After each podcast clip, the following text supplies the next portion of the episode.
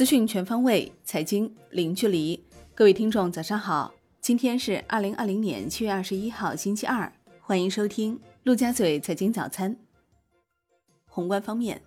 七月 LPR 报价出炉，一年期品种报百分之三点八五，上次为百分之三点八五；五年期以上品种报百分之四点六五，上次为百分之四点六五。数据显示，LPR 报价已经连续三个月按兵不动。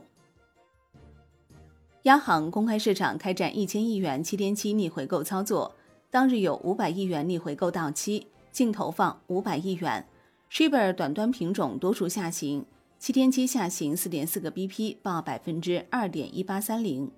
本周央行公开市场将有八千二百七十七亿元资金到期，其中七月二十号、二十一号、二十三号、二十四号分别有五百亿元、三百亿元、五百亿元和两千亿元逆回购到期。七月二十三号，分别有两千亿元 MLF、两千九百七十七亿元 TMLF 到期。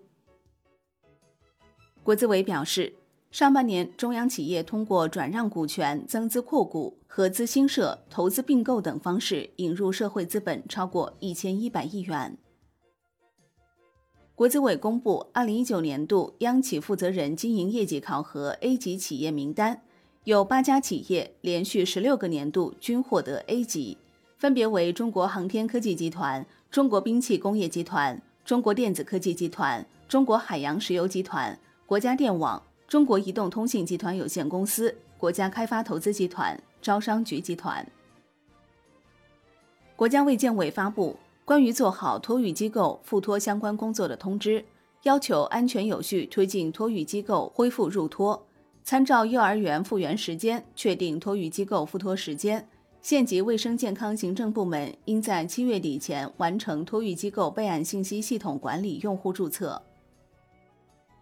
北京已连续十四天无新增确诊本地病例，中风险地区清零，全市所有街乡均为低风险地区。从即日起，恢复北京市旅游社及在线旅游企业经营跨省区市旅游团队及机票加酒店业务。出入境旅游业务暂不恢复。淮河水利委员会将水旱灾害防御应急响应提升至一级，要求流域各地按照职责分工和有关规定，切实做好各项防御工作，全力保障人民群众生命财产安全，最大程度减少灾害损失。国内股市方面，A 股展开反攻，周期股全面发力，军工股先涨停潮。上证指数收盘涨百分之三点一一，报三千三百一十四点一一点；深证成指涨百分之二点五五，创业板指涨百分之一点三一，万德全 A 涨百分之三点零四。两市成交额连续十三日突破万亿，北向资金净卖出五十八点九九亿元。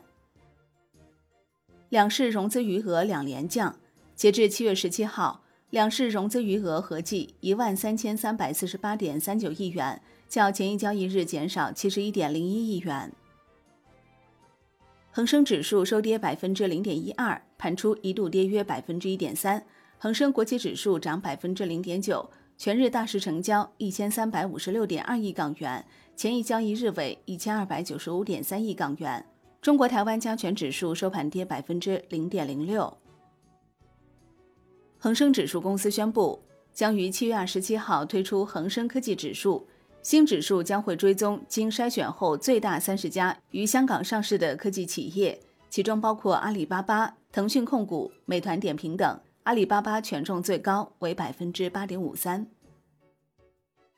支付宝母公司蚂蚁集团宣布启动在上交所科创板和港交所主板寻求同步发行上市的计划，以进一步支持服务业数字化升级，做大内需，加强全球合作，主力全球可持续发展。以及支持公司加大技术研发和创新。上交所表示，欢迎蚂蚁集团申报科创板，这展现科创板作为中国科创企业首选上市地的市场吸引力和国际竞争力。港交所行政总裁李小加称，蚂蚁集团选择在香港上市，再次肯定香港作为全球领先新股集资市场的地位，将继续敞开怀抱，欢迎全球创新和领先的公司来香港上市。据市场分析，蚂蚁集团本次上市估值至少两千亿美元，约合一点四万亿人民币。消息称，蚂蚁集团选择多家银行安排融资规模一百亿美元的香港 IPO 事宜，包括摩根大通、瑞信等外资机构。蚂蚁集团由三十二名股东组成，大股东为杭州阿里巴巴网络科技有限公司，持股比例百分之三十三。公司股东还包括中国人寿、社保基金、新华保险等。A 股市场上共有恒生电子、君正集团、润和软件等十九只蚂蚁集团概念股。中国证券业协会发布创业板首次公开发行证券承销规范，自发行之日起施行。深交所表示，七月二十七号起可开始启动创业板注册制股票及存托凭证的网上发行业务。继续支持个别存量的创业板核准制股票网上发行和上市交易业务。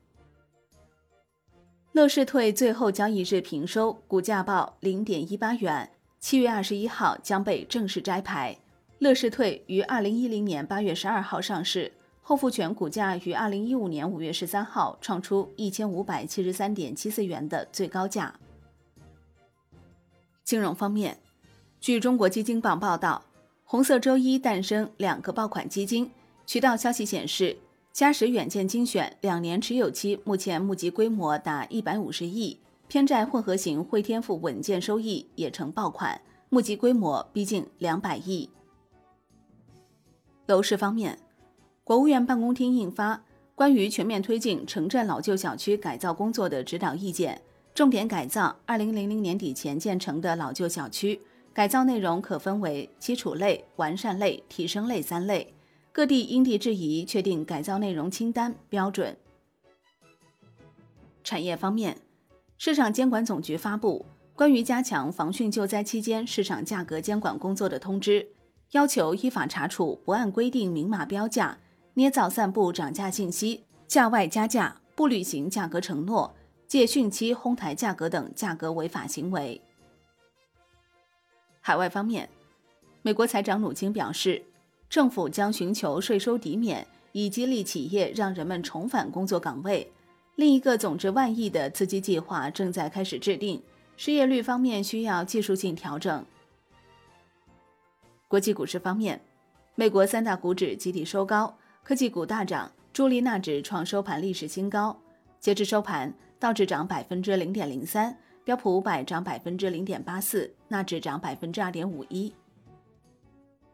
欧股涨跌不一，德国 d x 指数涨百分之零点九九，法国 c c 四零指数涨百分之零点四七，英国富时一百指数跌百分之零点四六。商品方面，国际油价集体走高，New Max 原油期货收涨百分之零点一二。COMEX 黄金期货收涨百分之零点五，报一千八百一十九美元每盎司，创近九年来新高。COMEX 白银期货收涨百分之二点八六，报二十点三三美元每盎司，创近四年来新高。伦敦基本金属多数上涨，其中 LME 期镍收跌。国内商品期货夜盘多数上涨，其中大豆、豆油、棕榈油、螺纹钢、动力煤收跌。债券方面，国债期货主力合约全线收涨，十年期主力合约涨百分之零点一二，五年期主力合约涨百分之零点一二，两年期主力合约涨百分之零点零二。银行间现券收益率窄幅波动，主要利率债收益率下行一到两个 BP，资金面稳中偏松，隔夜回购加权利率下行逾三十五个 BP，回到百分之二下方。外汇方面。在岸人民币兑美元十六点三十分收盘报六点九九一二，较上一交易日涨九十个基点。当日人民币兑美元中间价报六点九九二八，升一百一十五个基点。好的，以上就是今天陆家嘴财经早餐的精华内容，感谢您的收听，我是林欢，我们下期再见喽。